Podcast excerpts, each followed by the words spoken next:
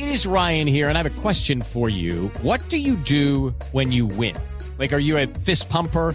A woohooer, a hand clapper, a high fiver. I kind of like the high five, but if you want to hone in on those winning moves, check out Chumba Casino. At ChumbaCasino.com, choose from hundreds of social casino style games for your chance to redeem serious cash prizes. There are new game releases weekly, plus free daily bonuses. So don't wait. Start having the most fun ever at ChumbaCasino.com. No purchase necessary. BGW. Void were prohibited by law. See terms and conditions. 18 plus. Rock Deportivo en Blue. Dos de la tarde, 36 minutos. Y después no digas que no te avisamos. Oh, desde el viernes estábamos avisando que era lo que iba a pasar, ¿cierto? Sí, que no iban a aplazar el partido, que el Independiente Medellín le mandó los puntos por eh, los positivos del Deportivo Pereira, eh, que mm, no iba el chico a eh, aceptar el aplazamiento del partido, ¿cierto? Todo eso. ¿sí? Toda la película. Toda esa película, toda película estaba más que cantada. Eh, eh, pero aquí hay dos temas. Hemos invitado a- al doctor Carlos González Puche, porque hay dos temas que, que queremos tocar. Queremos tocar primero el, el tema de la posición de los futbolistas, Los agremiados. los agremiados. Claro. ¿Qué piensan frente a lo que hemos vivido? Porque eh, digamos que a nivel internacional ha sido un auténtico ridículo. A nivel internacional lo que hemos hecho es un auténtico ridículo. Papelón, Javier. Mire, por ejemplo, Tendencia en Sudamérica. Exactamente, mire, tendencia por- en Sudamérica después de las elecciones en, en Ecuador era.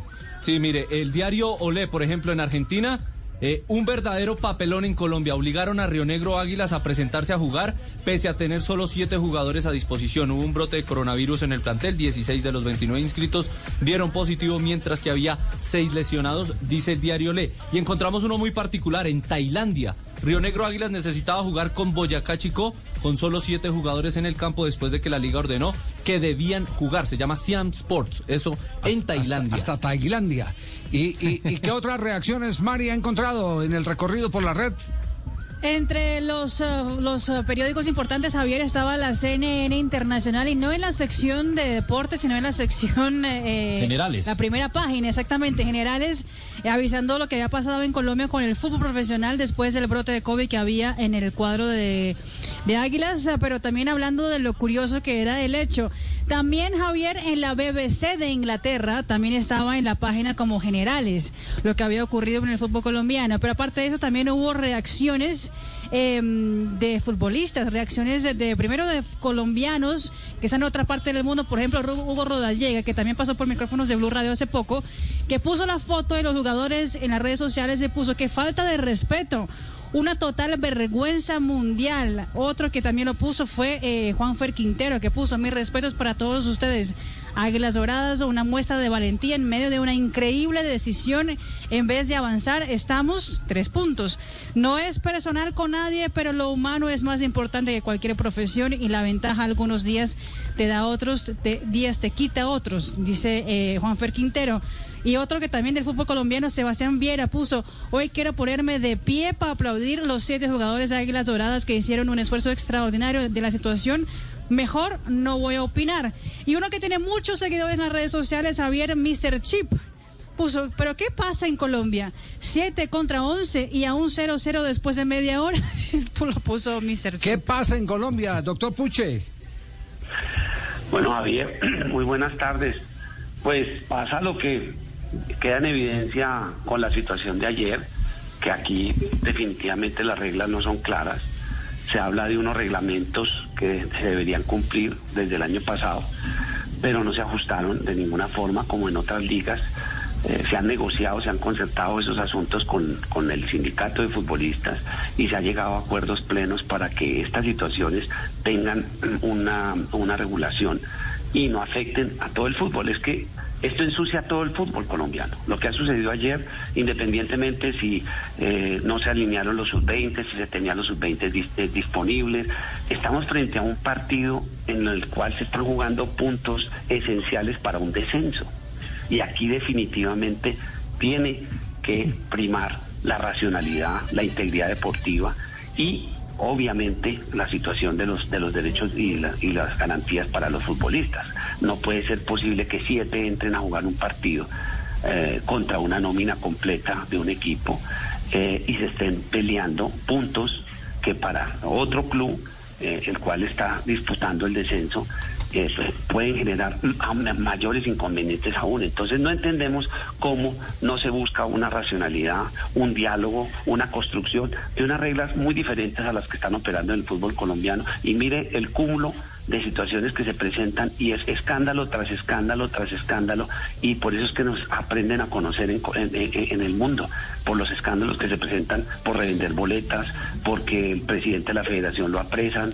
Entonces es una imagen que cómo quieren cambiar los directivos. Será que hasta cuándo van a tratar de construir de verdad unas reglas claras para que nuestro fútbol y todos los que hacemos parte de él incluido los aficionados ustedes y todos los que vivimos de esta de esta profesión y de esta actividad tengamos unas reglas claras aquí se modifica todo cualquier cosa es susceptible de cambio no hay certeza sobre nada. Esto no es posible que siga sucediendo en el 2021 Sí.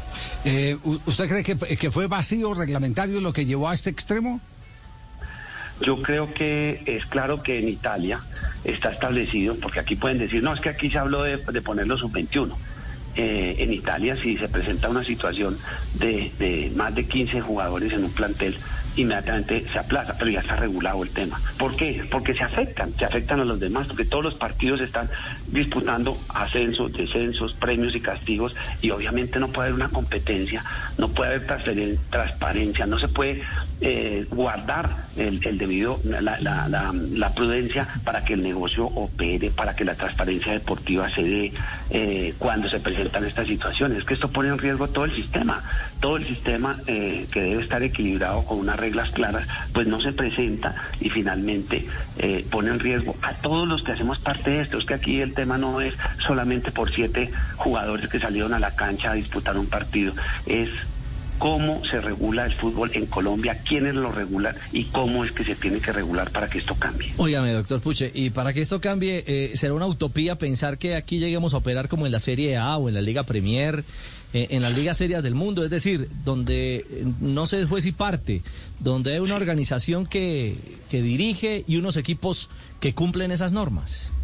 Así es, donde no todo se cambia dependiendo de las situaciones que se, que se presenten, donde operen realmente un licenciamiento de clubes, porque si usted mira y observa, eh, dentro de la licencia de clubes se establece que cuáles son los equipos que debe tener cada club profesional para efectos. ¿Por qué no se hace cumplir eh, esos reglamentos? Es que esos reglamentos no están ah, haciendo cumplir para, para los elementos esenciales que son cinco, el tema de infraestructura, cuántos años se jugó, cuánto tiempo se jugó, por ejemplo, en, en, en Santa Marta, en Montería, eh, a las 3 de la tarde porque no tiene iluminación. Y si usted mira el reglamento, un equipo de primera división no puede jugar en un- una cancha donde no haya iluminación, donde no haya una planta eléctrica, donde no haya una, mm, eh, eh, unas garantías para que asistan 8 mil aficionados. O sea, todo eso está escrito. ¿Por qué en los demás países del mundo se cumplen y por qué en Colombia no se cumplen? Eh, y una última pregunta para que nos ayude a entender el por qué salió corriendo Iván Corredor. eh, va- vale el término, la combinación. Sí, claro. El apellido y, y por qué salió Diego, Diego, corriendo sí. el de- Diego Corredor, el hermano de Iván. Iván fue el- su hermano que jugó en Independiente Medellín. ¿Por qué salió corriendo del Deportivo Pasto? Se habla de eh, salarios atrasados, de falta de motivación para los jugadores. De una crisis eh, en- eh, que, que la han llamado algunos en Pasto la crisis de la nevera, la que abren y siempre la encuentran vacía. Así es, nosotros desde el 5 de abril presentamos la solicitud a Coldeportes de eh, justamente que adelantara la investigación. Ya desde el año anterior habíamos puesto en conocimiento situaciones al principio del año por incumplimiento de pago de las obligaciones de los trabajadores que ya no hacen parte de la plantilla del pasto, entre ellos eh, eh, Edith Ibargüen, Gerson Malagón, a los cuales todavía les deben los meses de diciembre y otros, entiendo que otros jugadores también se les adeuda. Fíjese un poquito para que usted tenga la perspectiva. El señor Casabón dice que es que nosotros queremos acabar con el pasto, pero es que mire que lo que sucedió, por ejemplo, con José Fernando Santa, Andrés Felipe Gutiérrez y Marcos Palacios, que eran los técnicos en su momento del pasto. Los, los, los desvincularon eh, por allá en el 2018. Se hace una conciliación producto de la demanda que hacen con, contra el pasto estos, eh, estos tres trabajadores y se pactó en agosto del 2019 que les iban a pagar esas obligaciones el 2 de diciembre del 2019. ¿Sabe cuándo les pagaron, Javier? ¿Cuándo? El pasado miércoles 7 de abril. A ese ritmo, Jimmy Baloyes también está pendiendo de su conciliación que hizo en diciembre del 2019, que quedó comprometido el club a pagarla en marzo del 2020, 24 millones de pesos. Entonces, cuando uno comienza a revisar eh, la situación del Deportivo Pasto, encuentra que hay anomalías, incumplimientos y la responsabilidad, señor Casabón, no es de los futbolistas, no es de los trabajadores, es de los administradores que evidentemente incumplen y planifican. Ese equipo semestralmente ahora, fíjese la cantidad de jugadores que... Sí, sí, lo copiamos, doctor Puche. Se cortó la llamada, se cortó la llamada. Bueno. Lucky Land Casino asking people what's the weirdest place you've gotten lucky? Lucky? In line at the deli, I guess? Aha, in my dentist's office. More than once, actually. Do I have to say? Yes, you do. In the car before my kids' PTA meeting. Really? Yes. Excuse me, what's the weirdest place you've gotten lucky? I never win and tell. Well, there you have it. You can get lucky anywhere playing at LuckyLandSlots.com. Play for free right now. Are you feeling lucky? No purchase necessary. Void where prohibited by law. 18 plus. Terms and conditions apply. See website for details.